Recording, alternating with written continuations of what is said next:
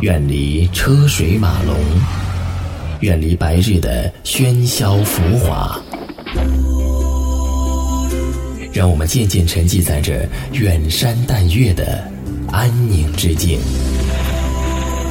一种心情，一丝抚慰，一个声音，一夜好梦。在这里，我们聆听自己的故事。晚安，小河山。晚安，小河山。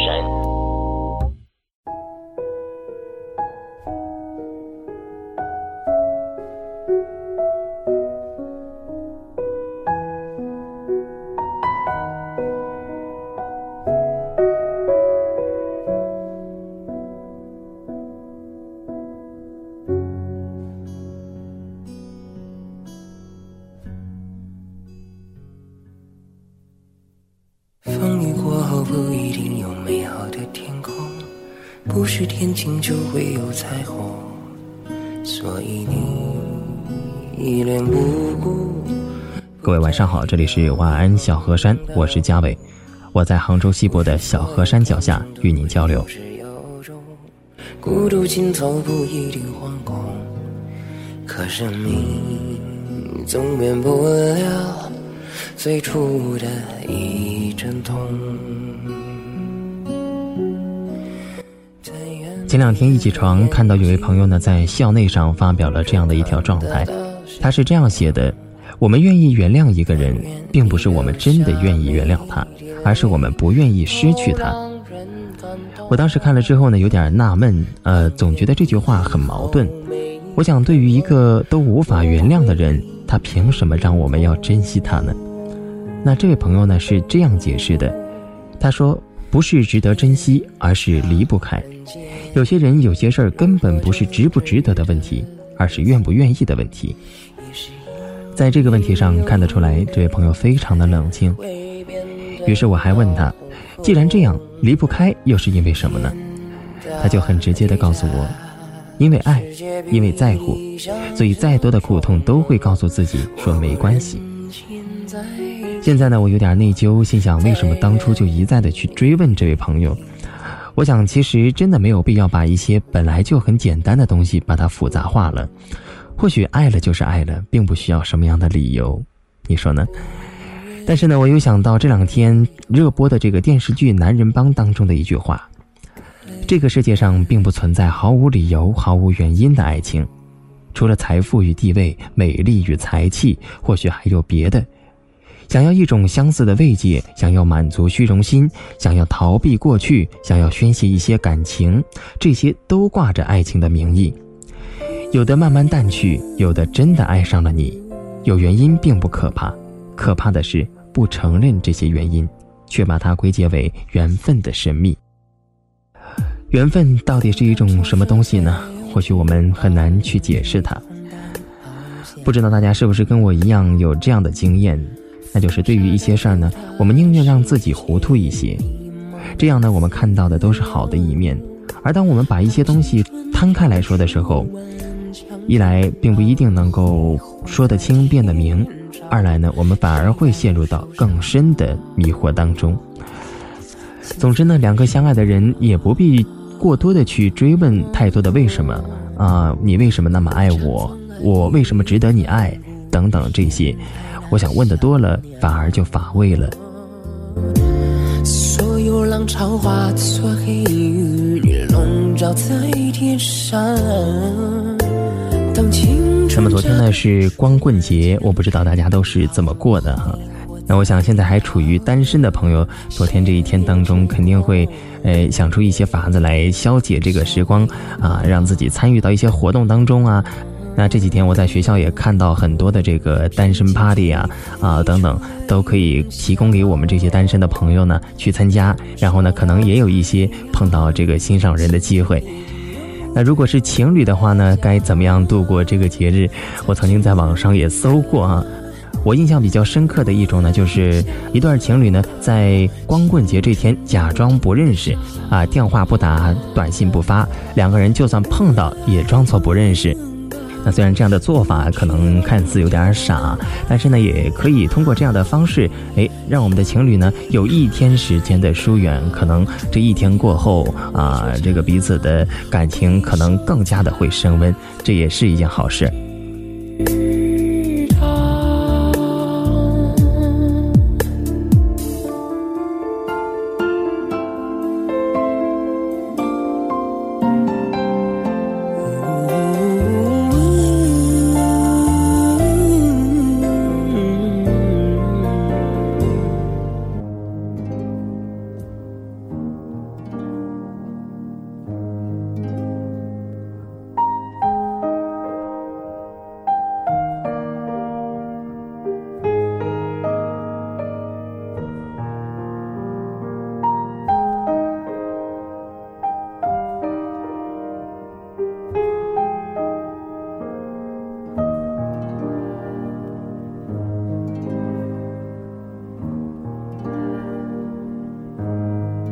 今天要讲的这个故事，叫做《弟弟，天堂里可否有大雪》。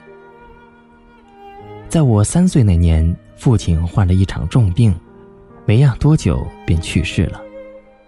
那年弟弟两岁，母亲从此没有再嫁。六岁的时候，母亲将我和弟弟一起送进了小学，从此我和他形影不离，初中、高中始终在一个年级。一个班，我们总是相互鼓励，共同进步。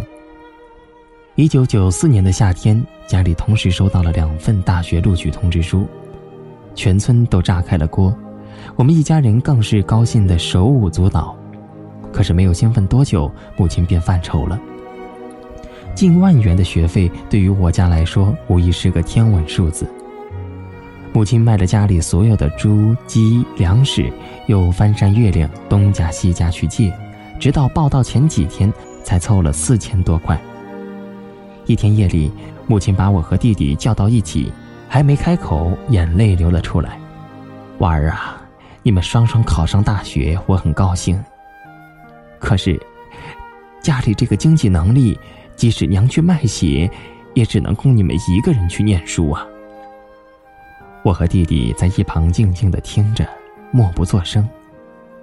许久，弟弟低声的说：“姐姐去。”我看了看弟弟，他的脸涨得通红，一副义无反顾的模样。母亲用衣袖擦了擦眼泪，没有作声。我对母亲说：“还是让弟弟去吧，我始终是要嫁出去的。”我知道自己说这话。有多么的言不由衷。上大学是我们农村孩子的唯一出路，我做梦都想跳出农门。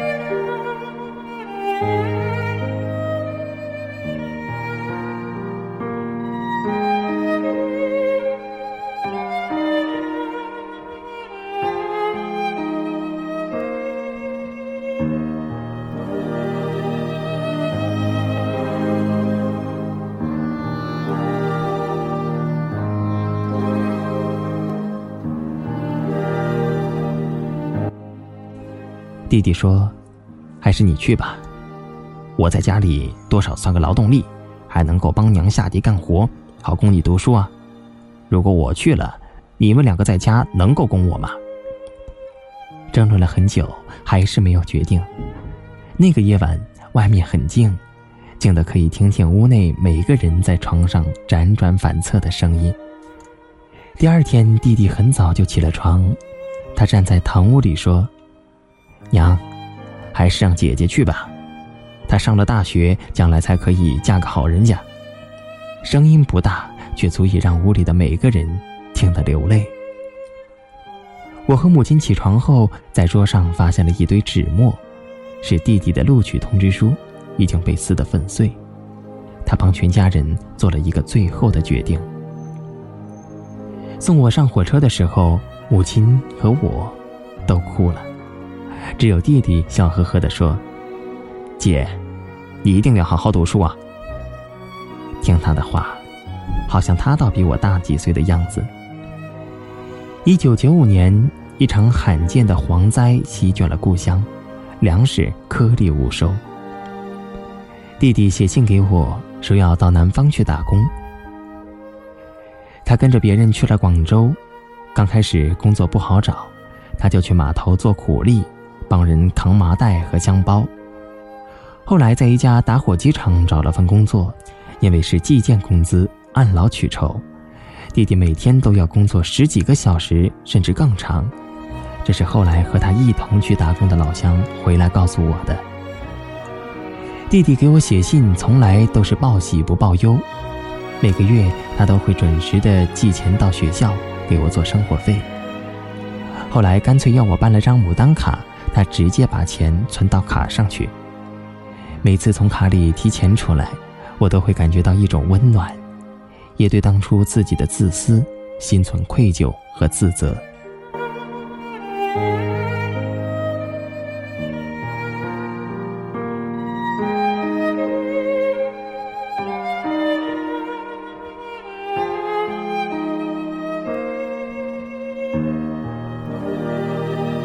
弟弟出去后的第一个春节，他没有回家，提前写信回来告诉我们，说春节车票不太好买，打工返乡的人又多，懒得挤，而且春节的时候生意比较忙，收入也相对会高一些。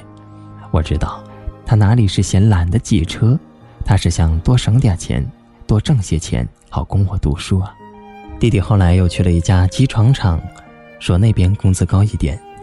我提醒他。听说机床厂很容易出事儿，你千万要小心一些。等我念完大学参加工作了，你就去报考成人高考，然后我挣钱供你读书。大学终于顺利毕业了，我很快在城里找了份舒适的工作。弟弟打来长途电话祝贺我，并叮嘱我要好好工作。我让弟弟辞职回家复习功课，准备参加今年的成人高考。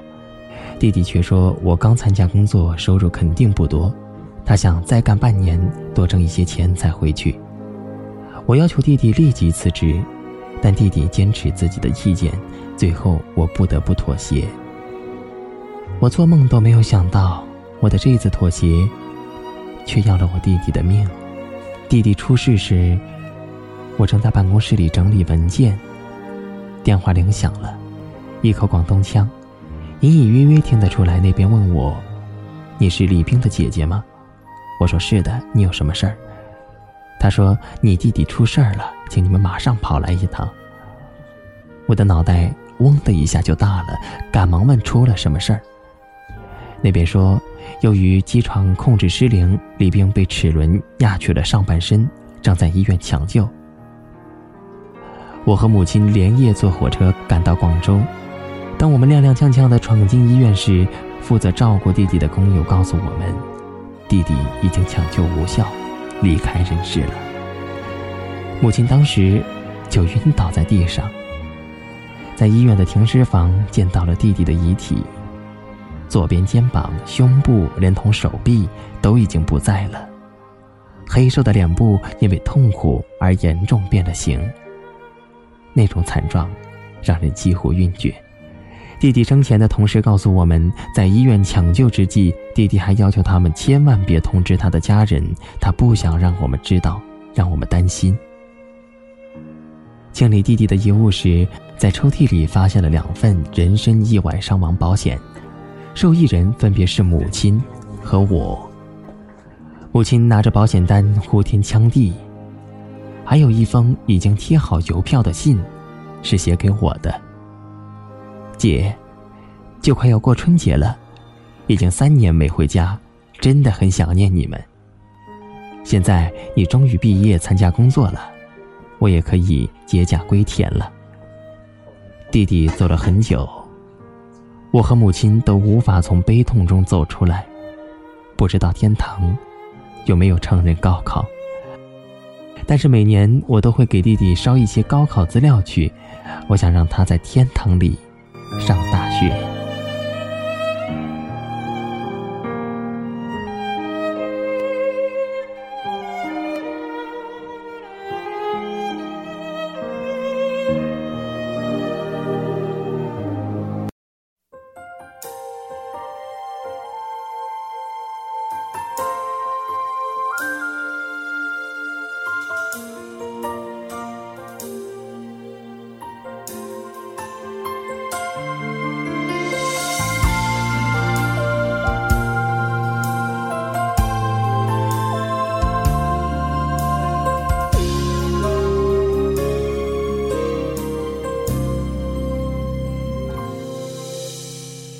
虽然让你想逃离的地方，我从来没有去过，但是等你的人，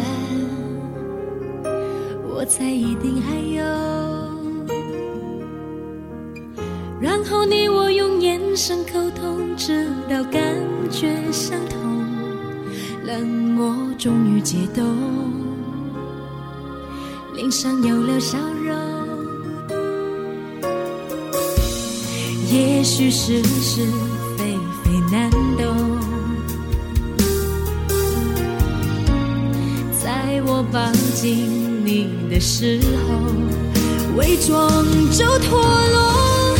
有爱就能找到各种坚强的理由，有爱就能牵住每双已放开的手，分享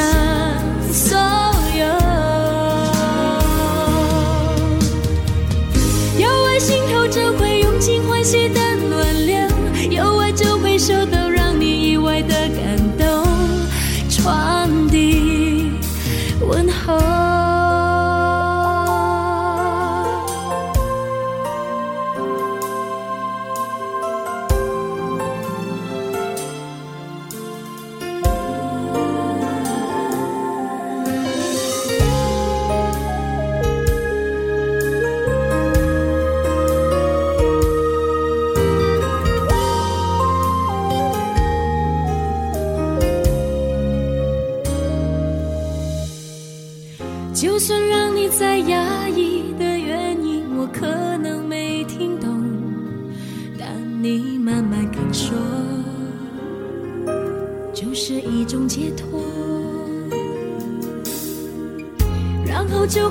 会看见在乎你的人，真的不只是我。幸福等在家中，不再流落街头。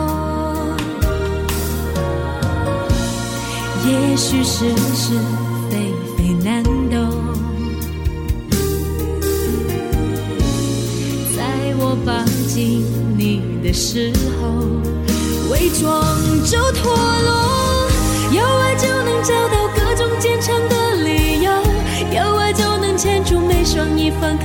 手，分享所有。有爱心头就会涌进欢喜的暖流，有爱就会收到让你意外的感动，传递问候。我愿意到处打听